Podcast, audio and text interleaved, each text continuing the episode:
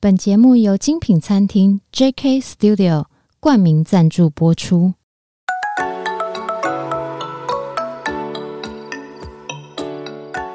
创业是一种态度，你的创业有人懂，新手创业不懵懂，邀你一同前行，创业时代。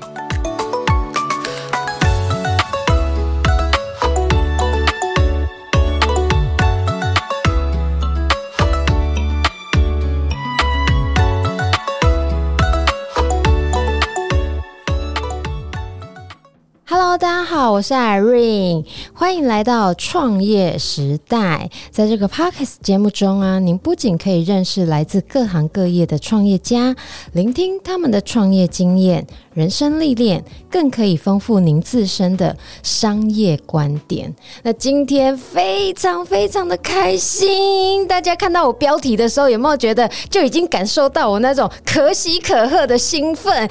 一百集了，呀呼，就是很。开心要替自己呃兴奋一下。那今天的特别来宾呢，呃，是我们呃餐厅合作上的伙伴。那为什么会请他来呢？我待会再跟大家说明。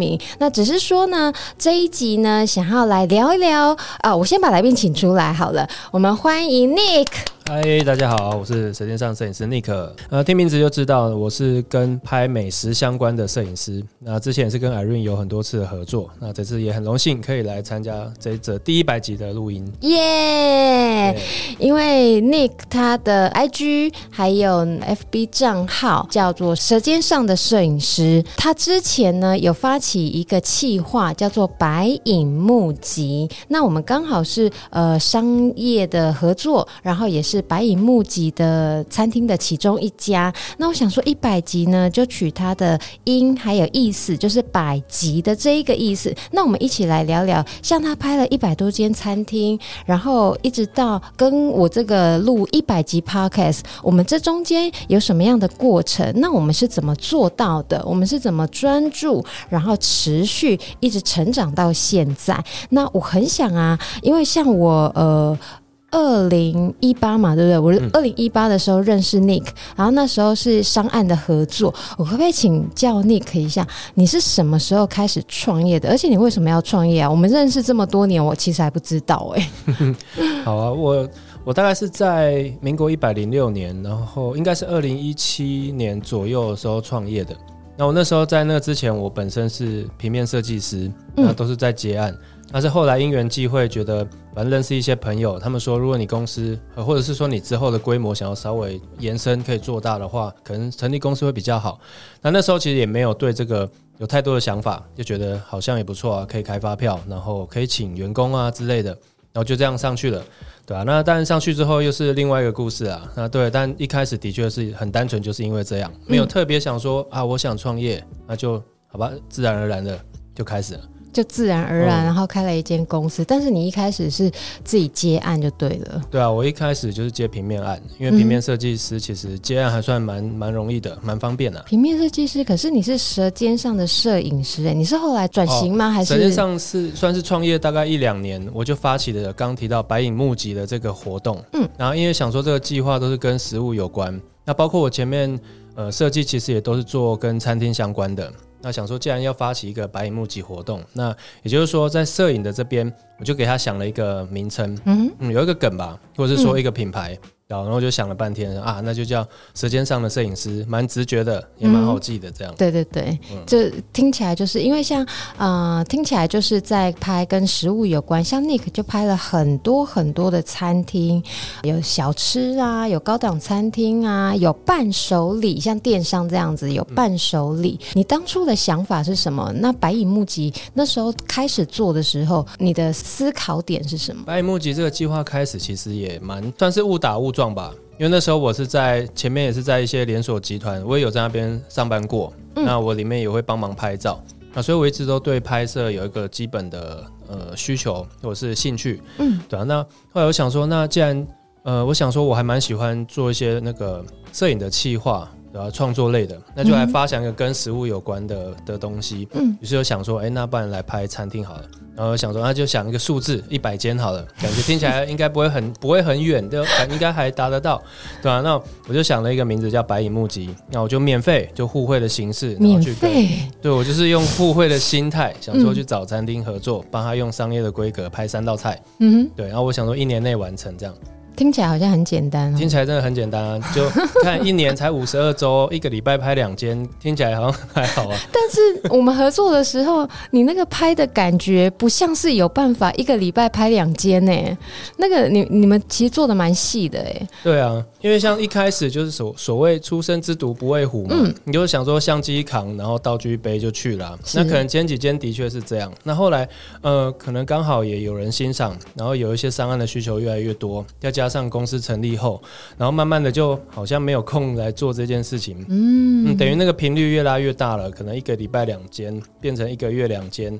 嗯，两个月一间，最后搞了四年。我顺一下，白影木集，它一开始是免费互惠的，就是餐厅跟你报名，然后你去那边，这是不用收钱的。可是在这中间过程中，因为公司还是要经营嘛，还是要接一些有赚钱的 case，所以你的重点就是，好，那这中间我一边拍部会的，然后一边做有赚钱的商案，是这样子吗？对对对，我是同步进行的。嗯哼。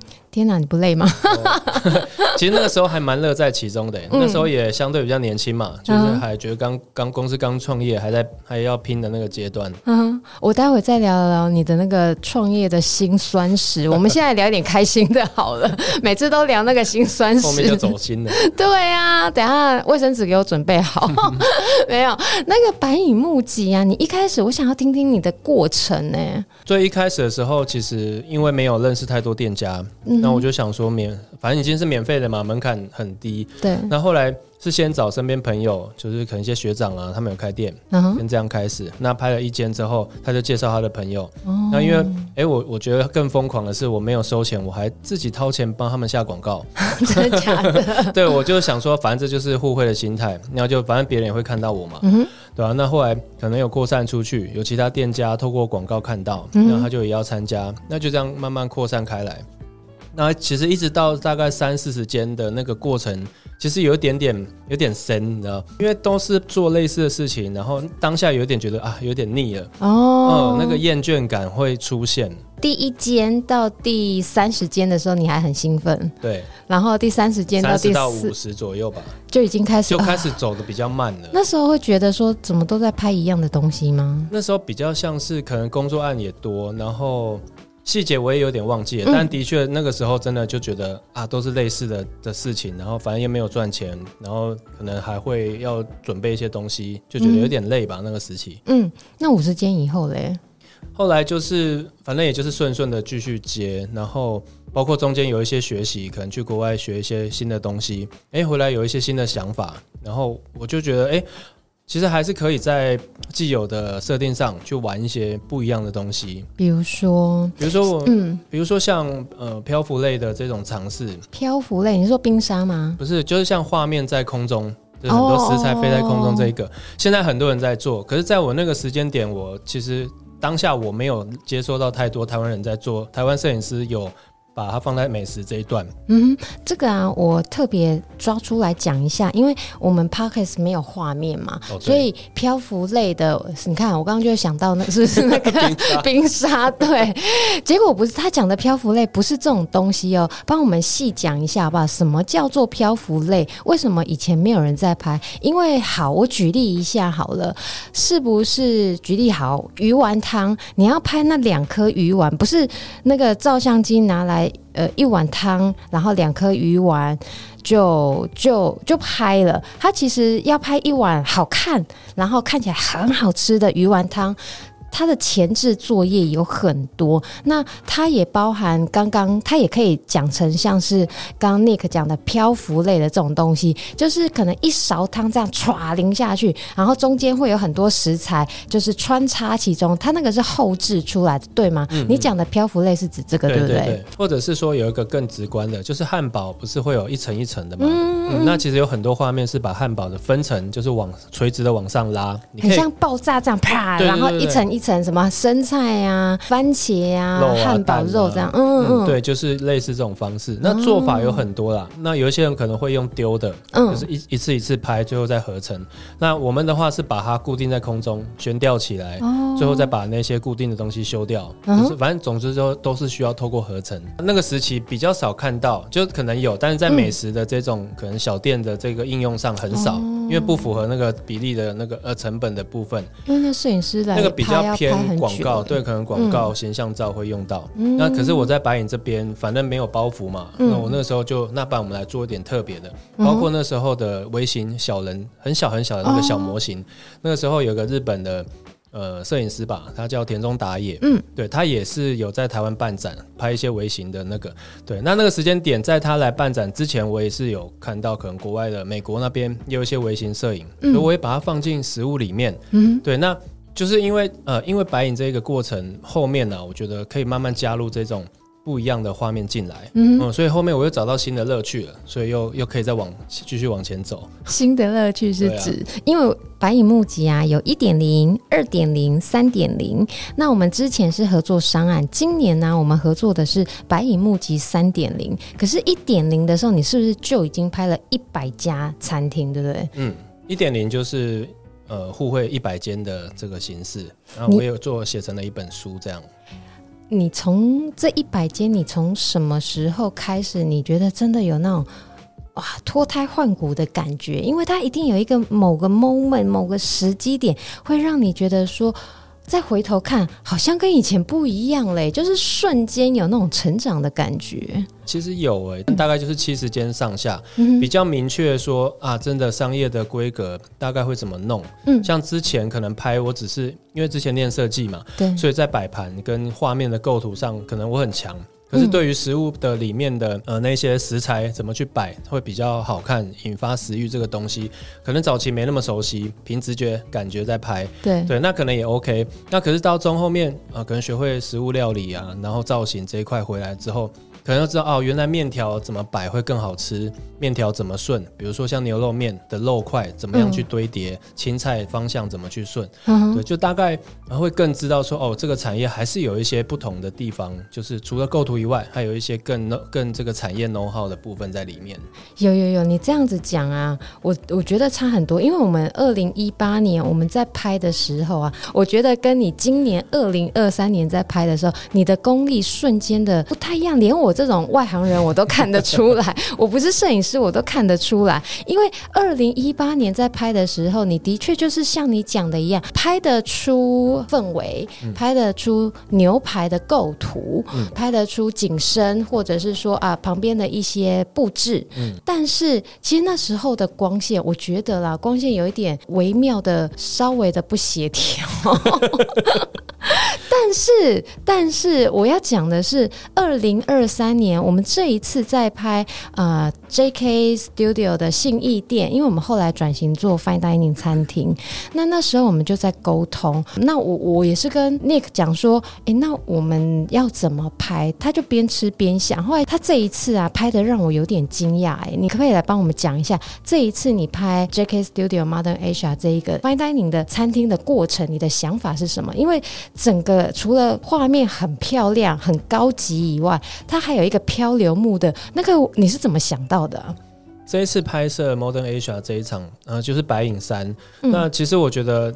呃，有一个地方不错，是因为 Irene 有请我们去现场，可能去看他们料理长什么样子。嗯，对，那大概有一个概念后，回头我们就在想说，呃，也许它，因为像这种精致餐点啊，它有一个特性，就是它的摆盘会比较精致。嗯，所以周围我我就不会让它塞得太过复杂。嗯，对，那我觉得既然这次有一个亚洲这个大主题，如何要在不放过多的布景，那又能凸显每一个系列不一样。嗯，对，那我就从材质去发想。那如果大家有机会看到画面的话，呃，其实我我这次用的就是我的光线打的比较戏剧性一点，嗯，就是我打一些顶光、侧光，然后让营造那个场景跟物件本身的那个对比度拉的比较高，嗯，对，就是去凸显那个食物本身的线条跟质感。嗯，那有那另外一个场景呢，就是用黑色的黑色的沙子去搭配漂漂漂流木，嗯，对，那去。呃搭它的主餐。嗯、对，那主要我就是想要让画面的那个摸起来的那个质感，在那个直观上面会有一点点区别。从画面里面，你就在讲故事，然后有视觉，然后你还有身临其境，然后跟触觉，就有点五感你加进去了，对不对？嗯，我觉得到后面你会拍到后来，因为拍把画面构图拍好看，这个很很容易，对对。但是如果能够有机会进一步的去跟它的氛想要营造的氛围去做连接。可能是我这个阶段比较能做到的，嗯嗯，这可能就是跟以前跟 Irene 合作比较不一样。之前比较像是，哎，食物来，然后东西放上去，然后光打了，哎，看起来 OK 就好了。对，那再再怎么细调，可能也没有别的想法。嗯，对，但就就这样子。可这样子的成长差很多哎。刚刚讲的是二零一八年，呃，白蚁募集还有一些商案。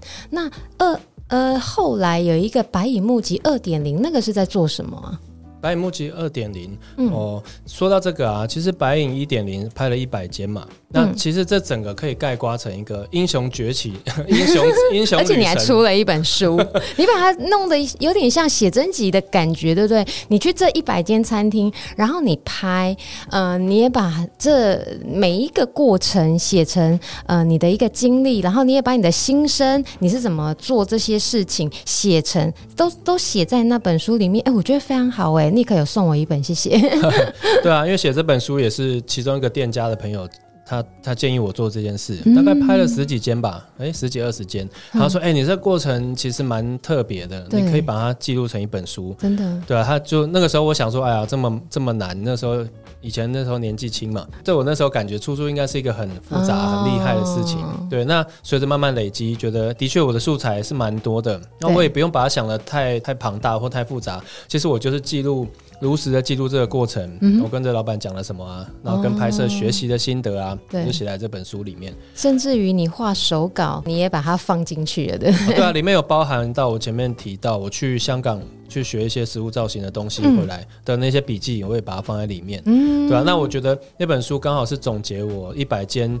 之前学到的所有东西，嗯嗯，它比较像学习阶段啊，所以我才会说它是一个起源，嗯、一个前传的概念。英雄崛起，对。然后到二点零，因为那个时候开始有几个员工了，嗯，那，包括动态的同事、写文案的，然后或者是划分镜的这些同仁，那我们就想说，嗯，不然二点零我们来加入跟动态影像有关的，嗯，对。但那个时间点也还没有。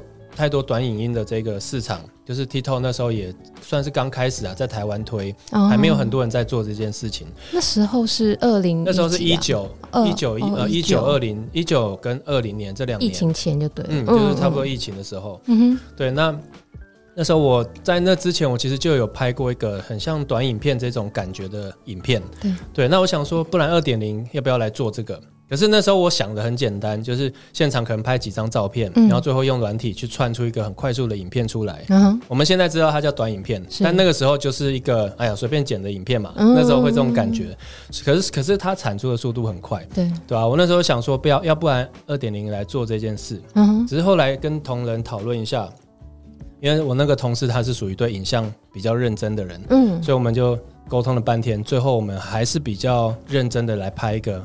算长的影片吧，多长？大概有最长的有到十五分钟。哎、欸，那很像 呃微电影了，对不对？就变成有一点剧情啊，嗯、或者是像专访这种感觉。嗯，对啊。那本来虽然跟我想的有点不太一样，因为比如说十五分钟挺长的，根本没有在 没有在考量获利的这件事情。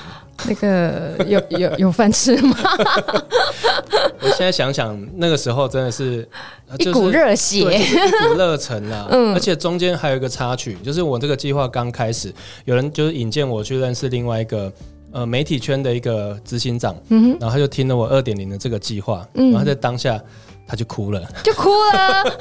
等一下，为什么他要哭？认真哭吗？还是他认真哭啊？他我们在餐厅，然后他看一看我们做的，因为已经有一两间的 demo，然后他就问我说：“我趁机立马在走。”他说：“你这样子，你这样子收多少钱呢？” 对，然后问了一下价钱，他就就哭了，落泪 嘞，物理落泪。就想说，这世道还能遇到这么佛心的人？我跟我同事就愣在那里啊，我想说，哎，怎么样这样子？后来他就说：“我觉得你们就是很有理想，然后觉得会愿意做这件事情，很棒。”就是他觉得很感动这样子，然后也也替我们担心，他有支持你一下吗？对啊，当然他，因为他本来是说我们可以合作，然后上架到他们的平台，嗯、一起曝光这一类的，嗯，对啊，那是后面的事情了。是，嗯，那三点零呢？因为三点零就是我们这一次合作的企划，那三点零你就有不同的方案，对不对？嗯，有啊，因为像二点零走，其实虽然这么艰辛，我们也是走了两年。对，跟各位讲，三点零有收钱了，开始开始有收钱了。二点零也有啦，只是收的钱不多而已，很少。其实三点零也不多，应该是说白蚁募集的这个企划的本质就不是盈利，嗯，对，但是就还是要有一些工本费这样子。对，那三点零我这次做了一些调整，就像二点零是纯粹偏向。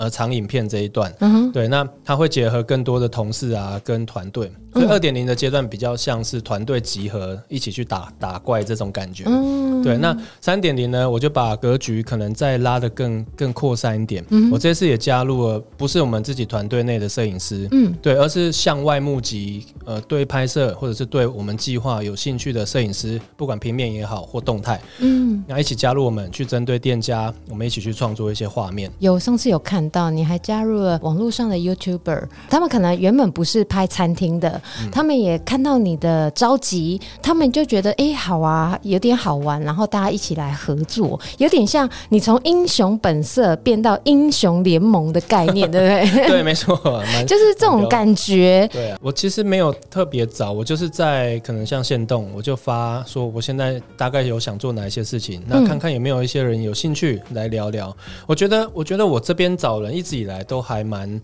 运气好吧，就是或者是可能大家都还蛮明确知道我在做什么，所以来找的人投递的人，其实他们的值都还不错。因为你本身就是一个 KOL，哎，你 IG 有两万多人追踪，哎，蛮多的哎。我觉得这个可能等一下可以聊到创业面的部分，就是你能够把自己讲的越清楚，可能你比较容易找到志同道合的对象啦。嗯哼，找员工也是啊，或找合作伙伴都是这样。那三点零拍起来好玩吗？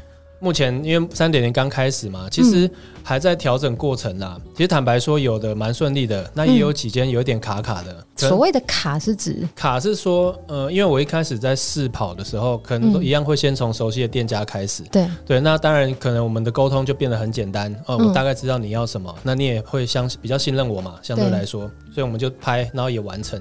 那真的比较有问题的是，他真的就是新新认识我们的。嗯，对，那我可能用之前的方式对。他对他们的沟通可能就不太适合，因为他们没有，他们没有那么熟悉，uh. 所以他们会有一些期待。对，期期待怎么样吗？期待比如说，哎，好像交给我们东西就会变得很厉害。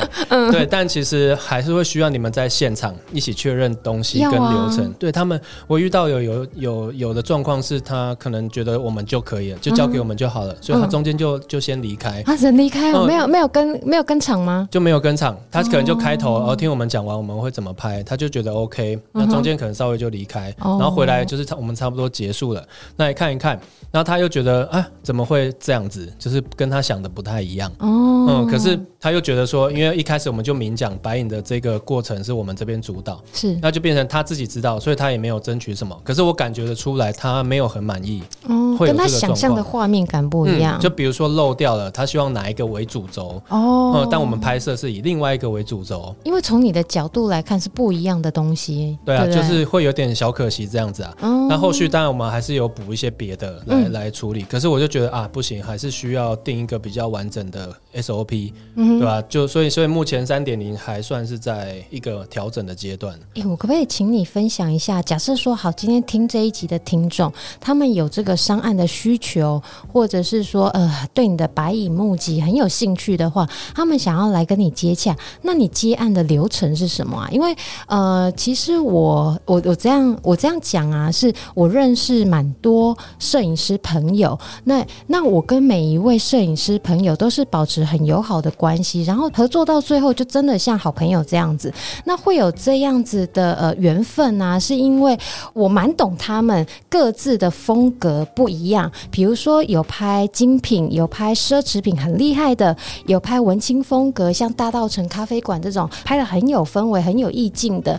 然后也有拍摄影啊、动态这种很厉害的团队，就他们各自的强项都不一样，可是我就不会做一件事情，我绝对不会把 A 摄影师请过来，然后跟他讲说，请帮我拍的跟 B 摄影师、C 摄影师，我要全部 all in one 的这一种，那是不太可能的事情。拍摄影跟人的个性，还有人的经验呐、啊、风格这些都有相关，所以变成说，像我在跟他们的合作上，我就会分门别类哦。比如说，好，我认识了五六个摄影团队，那他们各自要拍什么样的东西，我就专门找那一类的摄影团队来。那比如说像。嗯我们这一次合作白影三点零好了，Modern Asia，反正我不管跟哪一位摄影师合作，我。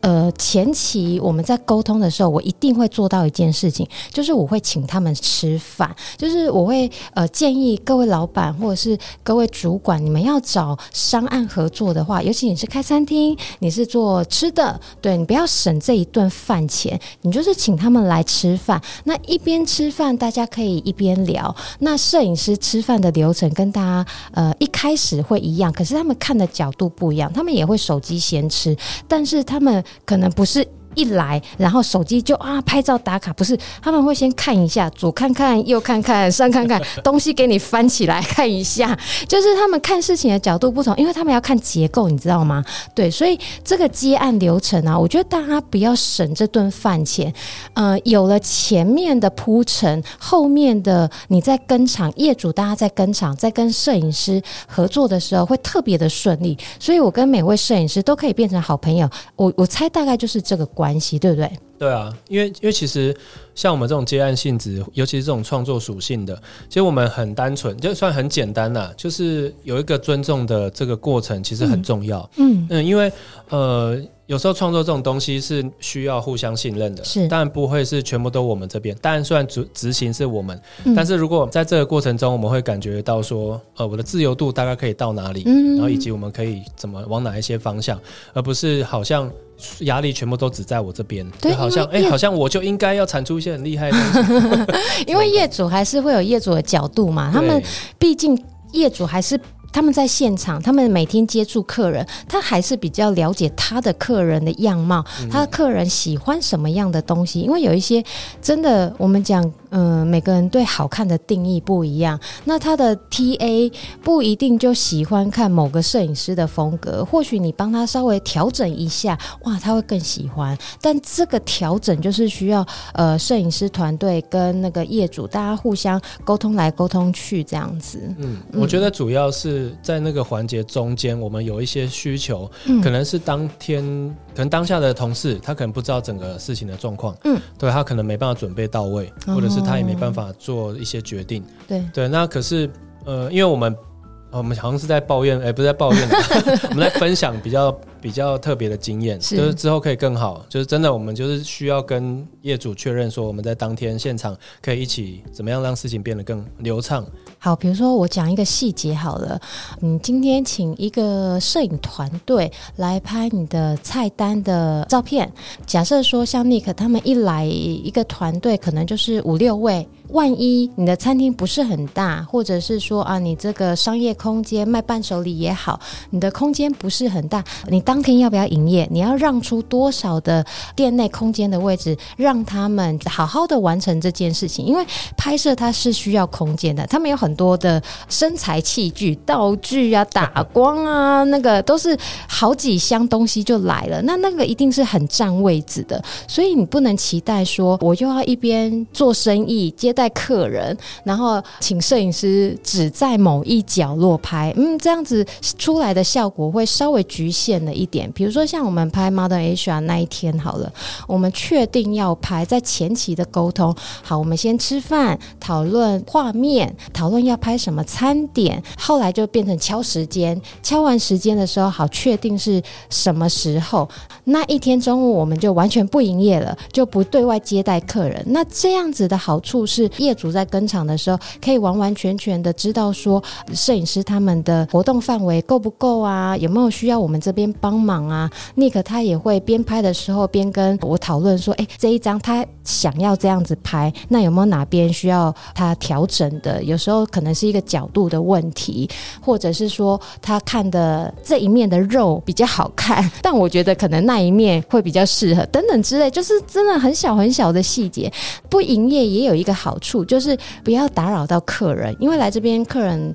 他就是想要好好吃顿饭嘛，有一个团队在那边工作，那他们会有声音，那那个声音可能呃不是很大声，但是会有讨论啊，会有笑声啊，甚至有时候会有味道出来，这个都是避免去影响客人的。所以这个是也是在我们刚讲到接案的流程，这个接案的流程对摄影师来讲也非常重要，因为这关乎到你整个出来的画面品质 O 不 OK？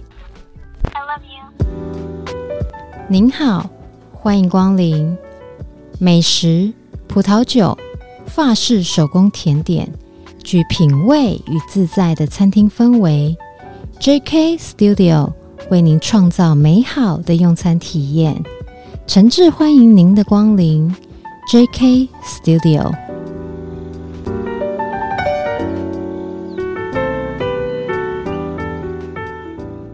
这个的确啊，就是我觉得 Irene 他们那天蛮好的是，是的确真的是特别空下一天，嗯、对我们来说，因为大家可能想象拍照不就是东西摆在桌面上而已，这个这个范围，嗯、可是其实没有，因为它会影响蛮多，包括人员的动线、对。灯具啊摆放啊，以及我们可能会进厨房要沟通，没错，对，那厨师可能要为我们。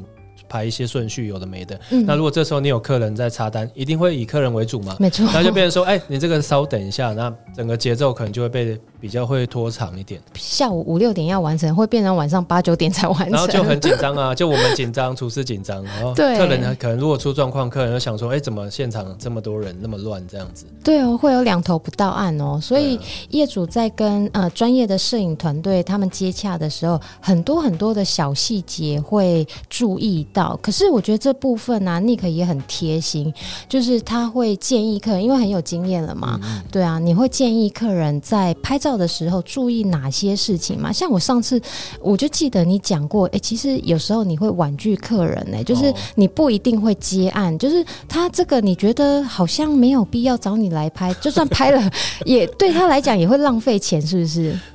这个是这样子，因为我自己是做做设计出身，那我在之前我都是做跟餐厅有关的制作物、开店啊、文宣这一段，所以其实我还算是蛮蛮熟悉整个过程的。那我的确会接到，因为现在可能比较多人知道我们拍摄的东西跟风格，可能是比较特别的。嗯对，那这时候就有一些新开店，他可能哎看了我们很久，他说哎之前每次来就是说我一直都很想找你拍这样子，然后新开店之前没经验，然后我就会想说惨了，这个就是这个要赶快多多问他几句，嗯，就是因为因为我是这样子，惨了是怎样？惨了就是我怕他一头热，觉得靠我们的照片就可以生意就很好，这种我我会很怕这一种的，对，我就会先让他冷静一下，跟让他知道说啊，如果你前面。你你没有拍开过餐厅的经验，你没有从事过相关行业，嗯，那你又想要报我们这种比较偏向美术方案的话，我会建议你，可能你的顺序可以先先呃先有照片就好，对，就比如说你可以自己先用手机拍你们目前可能要出的餐，嗯，因为因为那个逻辑是这样，你刚开店你没有经验，对，你你会想说啊这个是我的主打或者是多几道菜，而其实你真的试营运后，你会遇到一个情形，就是可能你以为的。很畅销的餐餐点，可能反而没有人点。哎、欸，真的哎、嗯，或者是有一些不好准备，那可能过两个月、三个月，你你要你要取消或者是改菜单。嗯那你可能已经花一笔钱找我们拍了，对。那接下来你你总不可能只找我们拍一两道，这样子可能又不划算。嗯。所以呢，通常他们就会选择自己手机拍，然后再去补那个菜单。那风格光线就不一样，就会完全不一样啊。那可是这这个其实反而很常发生，有很多店家在一开始开店就想说啊，一次全部做到位，就是漂漂亮亮的，然后花很多钱在做菜单这一些。没错。结果你去半年后，你就会看它上面有很多那个贴纸，输出贴，贴价钱，贴菜。对对。对啊，那所以我的意思是说，如果你前面开店的经验比较少，我会建议你可能观察个半年，嗯、等你的菜单跟客源量比较稳定了，那你在下一个阶段，你就可以花比较多的预算去提升你们的质感。这个我有一个解套的方案啊，我假设说你真的很想拍出在一开始，好，我我现在开餐厅、开咖啡厅、开小吃店，我没有经验，可是我又想要画面有质感，对不对？因为现在大家都很竞争啊。你拍一个丑丑的照片，因为现在业主也知道拍一个丑丑的照片是不太行的。可是我又一开始可能没有那个预算，请一个摄影专业的摄影团队来，怎么办呢？除了手机拍，可是我手机我又有点手残，那个 就是就就拍不出那种感觉，那怎么办呢？我教大家有一个一点点小省钱的方式，就是你可以上网淘宝买也好，虾皮买也好，都可以。你就上网买那个小型的桌上型的摄影棚，嗯、对，那它那个架起来很简单，它就是一个方框型的小小的摄影棚。那现在的技术还有他们的企划做到什么样先进的程度呢？你买了那个东西之后，不是它就架起来让你自己拍，它里面有灯光，然后灯光也有分黄光线或者是白光线。那还有一种东西就是，它现在也不止让你拍，它还附教学哦。比如说，你可以拍衣服的教学，教你怎么拍，来配合那个设备使用；拍餐、拍饮料的教学怎么用，拍物品的教学怎么用，怎么拍，它都有附带教学影片给你。就是人家现在已经做到这种程度了，所以你如果一开始很想要拍一点稍微画面好看一点的东西，那我倒建议说，你可以先有了一点点小小的经验哦，你自己先试拍看看。那这时候呢，业主自己也会比较有灵感。那下次再跟像 Nick 他们这么专业的摄影团队在合作的时候，双方的合作气氛会比较愉快。然后业主呢，会有一个想法：哇，这笔钱、这笔预算花的太值得了。对，会有这种感觉。我觉得，嗯，现在而且现在线上课教学也很多，嗯，我就算是 YouTube 也有很多这种分享怎么打光的。对，所以其实不会很难，因为你不用你自己拍，你就不用想的太复杂。你重点是方便你更换，嗯，呃、让让客人大概知道长什么样子，然后光线大概不会太差，其实就好了。对，他那个小小摄影棚，或者是像网络上教学那个照着做、照着学，真的不会太差哎、欸。嗯，对啊，所以一开始建议新手业主可以这么做。我们现在要来聊一聊那个 新村血泪史。哎、欸，你那个白蚁木记一开始没有赚钱，那你怎么办啊？老婆小孩还好吗？那个时候没有没有老婆小孩哦，难怪 可以这么任性。那后来呢？你你后来开了公司之后，嗯、呃，你有踩过什么雷吗？因为我记得你踩过的雷包还挺多的。踩过什么雷哦？应该比较是说，我回头看这一段之前的过程呢、啊。其实我觉得。因为因为因为就有一点财务观念比较弱，财务观念怎么说？嗯，就是我的财务，其实我现在没有到很厉害，可是跟我刚开始比起来，已经是不太一样了。因为之前算成本啊、获利费用啊、成本这些，不太会去怎么计算，就觉得哎，反正案子有进账，哎，这个月 cover 的过去就好了，也没有想到说一些周转的这个问题。对，那慢慢的可能请了员工后，然后哎，就发现开销好像。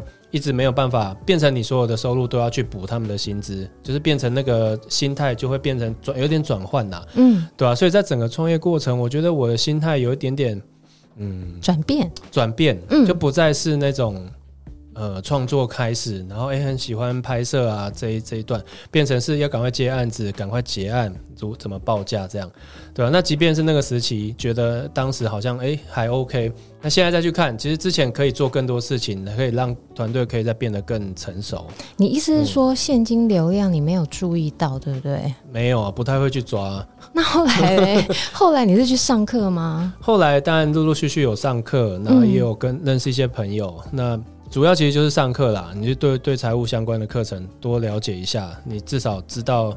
自己的财报嘛，我们像我们这种小型的创业团队，其实很多就是丢给会计师，对，外部会计师你也没有在管，对，回头损益什么你也不会看，这样，嗯、对啊。那现在，呃，现在虽然。好一些啦，就是税那一些自己大概可以知道怎么算，你比较知道钱哎、欸、流去哪里了，对，就可能比较差在这边，对吧？我觉得这个可能是创作类型的人的硬伤吧。哎、欸，会耶，嗯、是不是蛮多朋友也有这种疑惑啦、问题呀、啊，或者是当初也不知道说要注意这个，因为你们很全心投入在你们的作品要，要、嗯、要怎么？拍摄的好，或者是怎么跟业主沟通这一块，光是这个就花了很多时间呢。很多时间呢、啊，而且我本来一直觉得啊，是不是我真的自己太不上心的，没有认真的？我发现没有哎、欸，这是普遍现象哎、欸。对，对，对，对啊，因为这个可能跟台湾教育环境有关系，大家的财务的观念可能在念书时期，你如果除非你是相关科系的，嗯、不然你不会主动去学习它。嗯、那你可能创业接案，钱进来出去好像就可以了，设了公司只要账过得去就好。对啊，那可是当你真的想要去搞清楚发生什么事情的时候，这个这个这个就很重要了。你那时候有为了这件事情，公司有快经营不下去吗？因为听起来有点危险呢。有危险啊，就是我觉得很危险，也很幸运吧。但是在疫情刚开始的那个阶段，嗯、因为我们是跟餐厅很很大的连接，嗯，所以餐厅在一开始可能三级那个阶段。餐厅就很多就就没办法开嘛，没办法经营，所以他们也不会花钱做行销。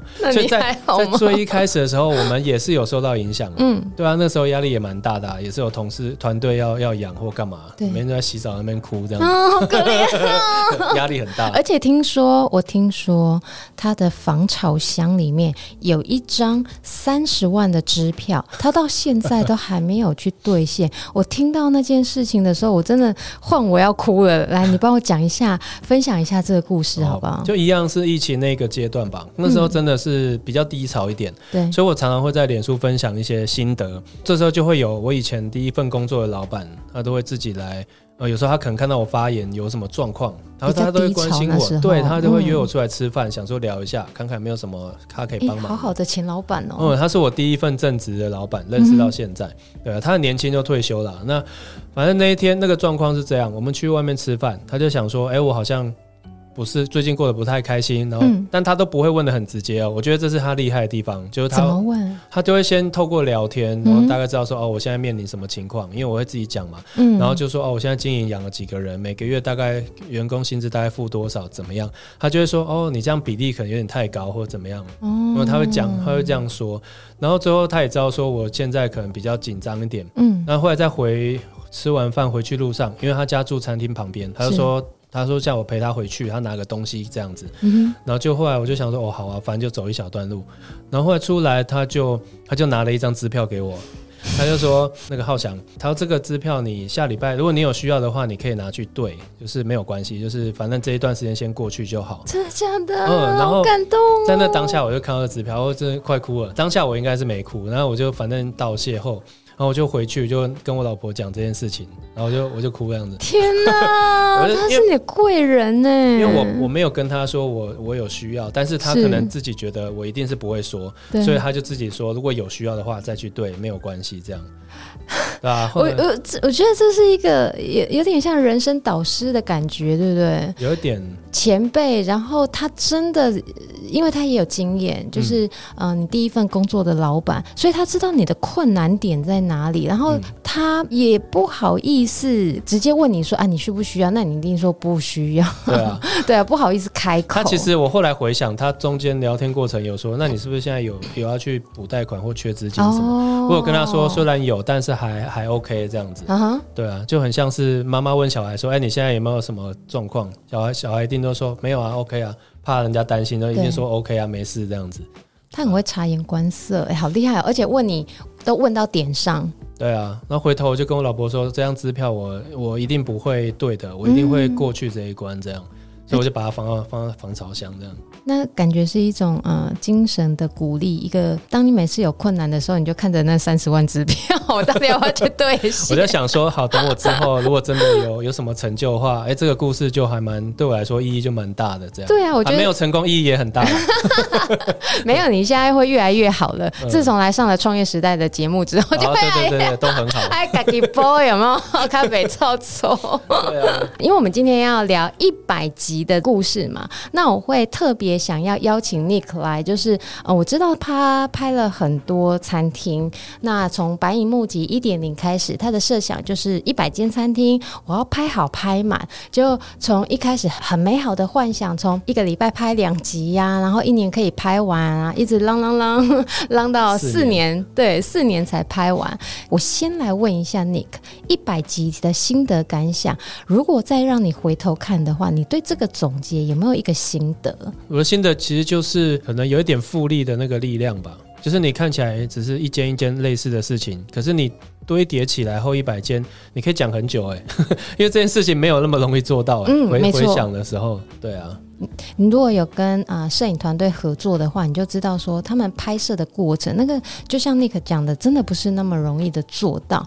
那像我今天呃，我们到现在录了一百集，然后 Nick 是我一百集的来宾，我就真的有非常多非常多的感动，还有感想，很想很想在这一集跟大家分享。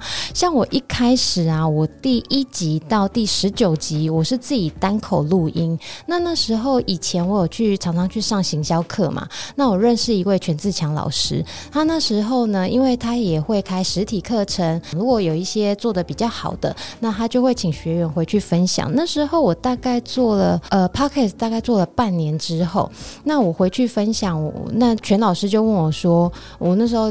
都讲完了嘛？全老师就问我说：“哎、欸，冠霖，安、啊、那你怎么不邀请来宾呢？”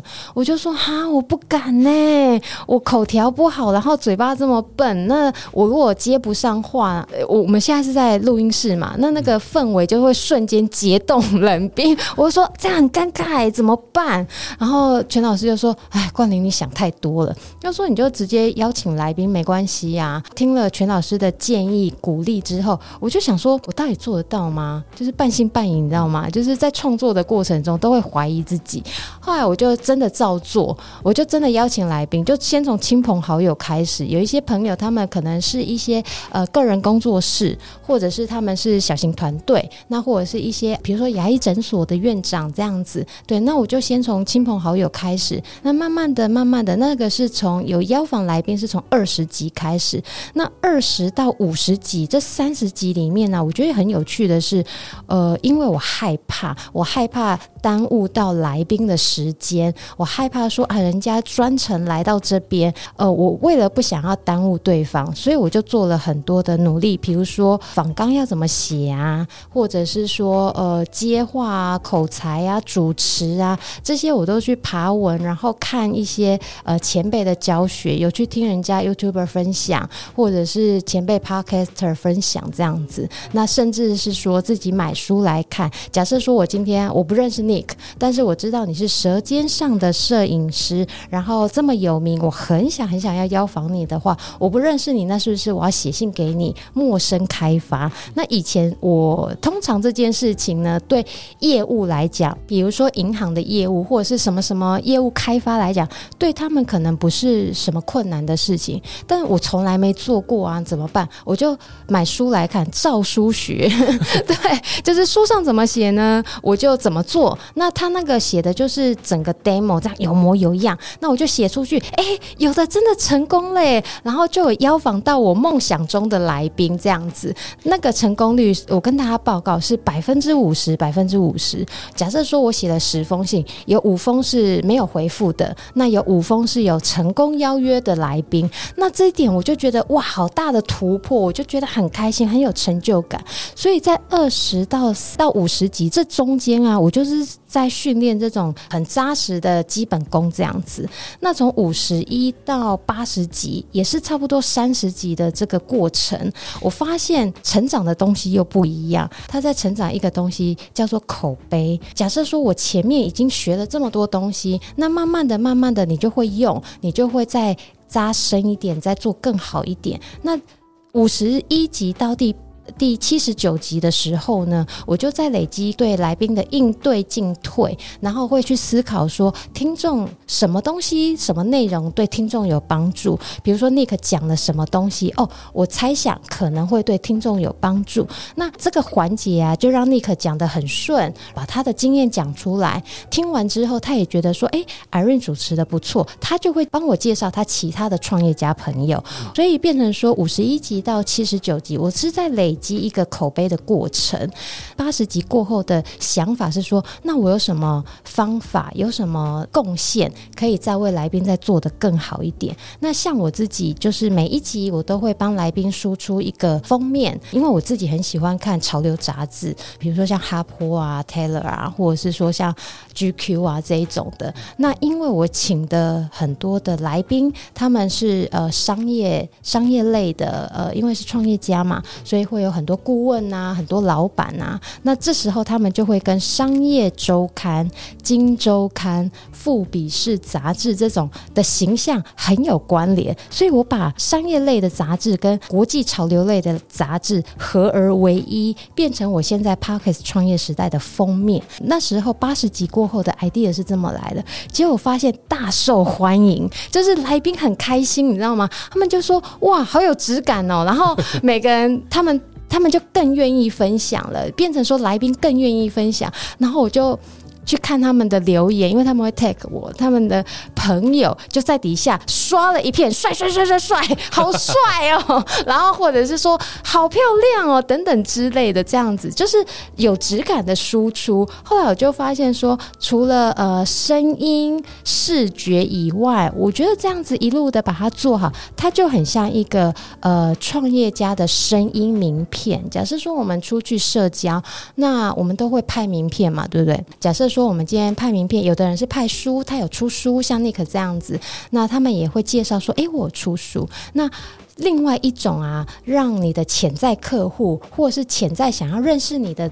听众或者是朋友不太熟悉的朋友，诶，那他们可以来听听呃 Nick 的故事、创业的故事。我觉得反而会拉近人跟人之间的关系，他们会更了解说，诶，你这个老板当初是怎么创业的？你走过哪些辛苦的路？除了说可以对呃想要创业的听众可以少走一些弯路以外，那对于潜在客户、新认识的朋友，甚至是不了解你的员工，他们都可以戴起耳机来听一下。来宾他们的创业故事，那有一些是呃，比如说管理顾问啊，或者是一些知名讲师啊，他们来到这边，那他们输出一些真的真的是对创业家非常有帮助的资讯还有内容，那这个我也会提供给呃创业时代的来宾，所以从第一集到第一百集，我觉得有点像 Nick 这种感觉，就是其实会有非常多的感动在里面，而且有真的有满满的收获，满满的感触在这。